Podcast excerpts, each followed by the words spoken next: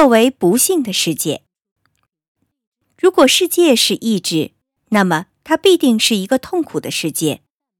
首先，因为意志本身就表示欲望，他所欲求的总是大于他所能得到的。因为每当一个欲望得到满足的地方，余下来就有十个欲望得不到满足。欲望是无穷的，而满足是有限的。这好像投给一个乞丐的施舍一样，维持他活过今天，以便把他的痛苦拖延到明天。只要我们的意识中还充满意志，只要我们还沉溺于种种欲望以及随之而来的不断的希望和畏惧之中，只要我们还听任意愿的驱使，我们就绝不会有永久的幸福或安宁。如愿以偿，永远没有满足的时候，对理想最致命的，莫过于理想的实现了。得到满足的激情所带来的，常常是不幸。很少是幸福，因为他的种种要求常常同当事人的个人利益发生冲突，以至于他们有损于他的个人利益。每个人自身之中都有一种分裂性的矛盾，一个实现了的欲望又产生出一新的欲望，如此衍生不息。实际上，这是由于意志必须依赖自身而生存，因为在它以外不存在任何东西。而它又是一种饥饿似的意志。每个人承受他必须承受的痛苦的限度，完全取决于他的本性。这个限度既不会是零，也不会被超越、被打破。一个重大而紧迫的忧虑刚刚从我们胸中消除，随即就有另一个忧虑来代替它。痛苦的全部材料早已在那里了。但是他之所以不能作为忧虑进入意识之中，是因为没有他的容留之地。但是现在有机可乘了，他就前来占据了王位。其次，人生之所以不幸，是因为痛苦是他的基本刺激物和实体，快乐只是痛苦的消极中断。亚里士多德是对的，聪明人不求快乐，只求免去忧虑和痛苦。一切满足，或者通常所谓的快乐，实质上只是消极的。我们并没有正确的意识到我们现有的幸福和利益，也不珍惜他们，只把他们视为当然，因为他们只靠抑制痛苦来消极的满足我们。只有当我们失去他们的时候，我们才感到他们的价值，因为缺乏。穷困和忧患才是直接传给我们的积极事物，促使犬儒学派摒弃任何形式的快乐的。如果不是由于痛苦总是不同程度的和快乐联系在一起，那又是什么呢？在一则美妙的法国谚语中也含有同样的真理：更好是好的敌人，好的事物就别再管它了。人生之所以不幸，是因为需要和痛苦一旦容人稍事休息，无聊就接踵而至，这样人就势必又要排遣烦闷了。也就是说，受更多的痛苦，即使社会主义的乌托邦实现了，还依然存在着无数的不幸，因为有些不幸，比如斗争，是人生所必须的。如果一切不幸都根除了，斗争也统统结束了。厌倦将同痛苦一样令人难以忍受，所以人生犹如钟摆，在痛苦和无聊之间摆来摆去。自人们把一切痛苦和折磨变成地狱的概念之后，留给天堂的就只有无聊了。我们越是成功，就越是厌倦。正如贫穷是平民不停的灾害一样，无聊是上流社会的祸患。在中等阶级的生活中。星期天代表无聊，星期一至星期六代表贫乏。人生之所以不幸，是因为生物体越高级，遭受的痛苦就越大。增长知识并不是解决办法，因为意志现象越完整，痛苦就越显著。植物还没有感觉能力，因此也没有痛苦。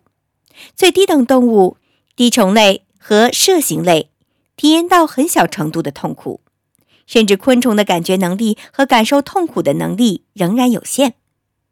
有完整神经系统的脊椎动物才开始有高级的感觉能力，而且智力越发展，感受痛苦的程度就越高。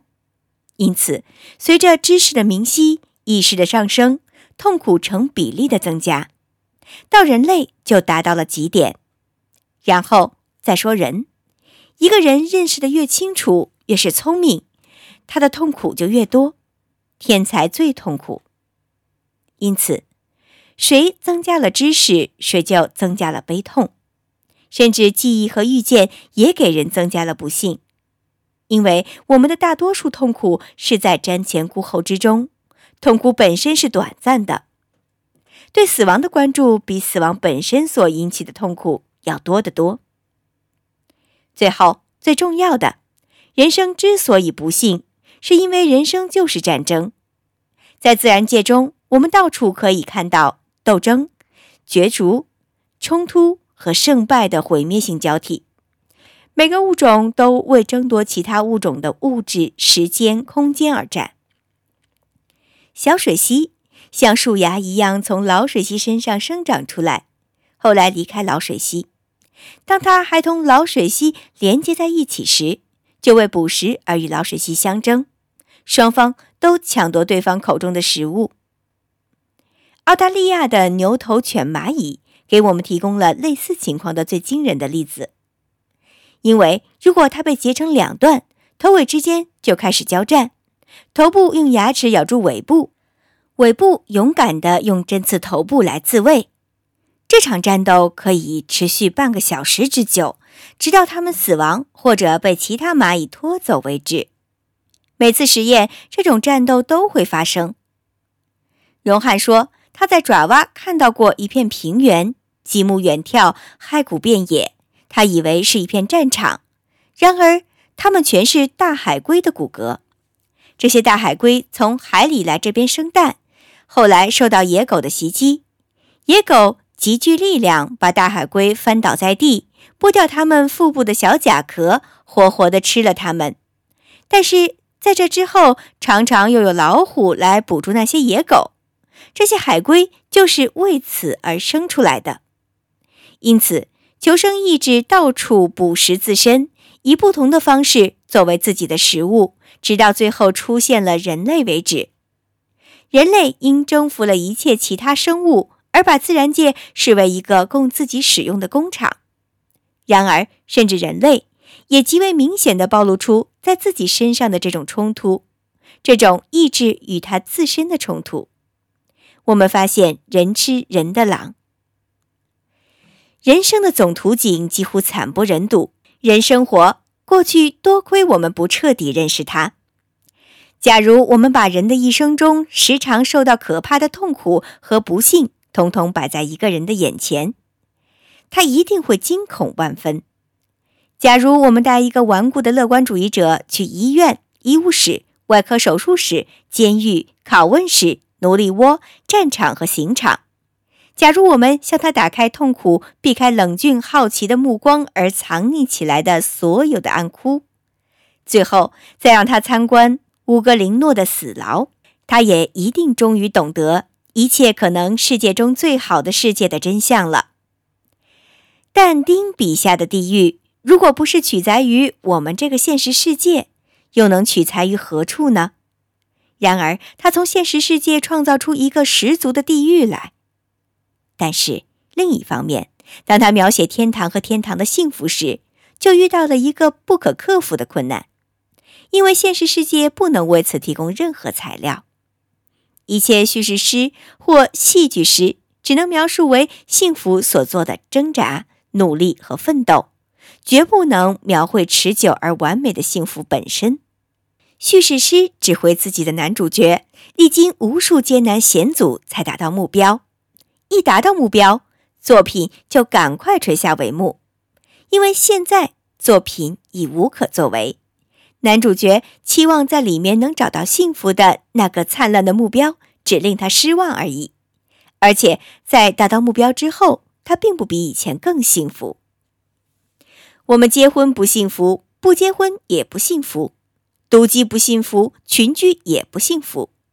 我们像一群聚在一起取暖的刺猬，挤得太近了不舒服，然而分开了又可怜。这全是滑稽可笑的。如果我们把人生作为整体来看，并且只强调它最显著的特征，那它的确是一场悲剧。但是，如果我们仔细观察它的细节，它又带有喜剧的性质。试想想看，一个人五岁时进入一家棉纺厂或其他工厂，从此就天天坐在那里。起初每天工作十个小时，后来十二个小时，最后加到十四个小时，总是做同样的机械工作。付出这么高的代价，只是为了得以苟延残喘。然而，这却是很多人共同的命运，而且还有很多人也有类似的命运。再者，这个行星的坚硬外壳下面潜伏着强大的自然力，一旦某个偶然因素使它们自由活动起来，必定会毁灭外壳和外壳上的一切事物。这种事情在我们的行星上至少已经发生了三次。将来还可能发生更多次。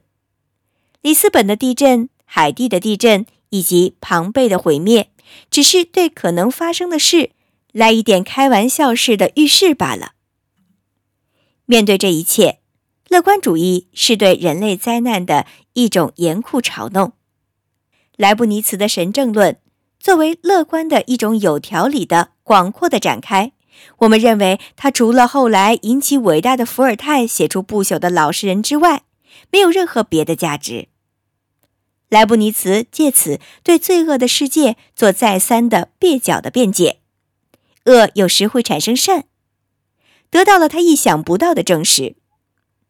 简而言之，呈现在我们面前的人生的全部真相，目的在于有意唤醒这种信念：没有任何事物值得我们去奋斗。努力和争取，一切美事善物都是空幻，世界终究要归于毁灭。人生是一宗得不偿失的交易。要想幸福，就必须像青年人那样天真无知。青年人认为意愿和奋斗就是幸福，还没有发现欲望是令人疲倦、永不知足的，达到目的是遥遥无期的。还没有发现失败是不可避免的。我们青年时期活泼快乐，有一部分是由于我们正在攀登人生的山峰，还看不到那边山脚下的死亡。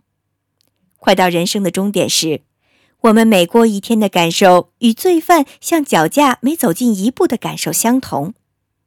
一个人要明白人生是多么的短促，就必须长寿。三十六岁以前。就我们使用生命力量的方式而言，我们可以比作靠存款利息生活的人，今天用掉，明天又有。但是三十六岁以后，我们的境况就像动用血本的投资者的境况一样。对这种灾难的恐惧，使得人们的占有欲随着年龄剧增。青年时期根本不是人生最幸福的时期。柏拉图《理想国》的卷首语。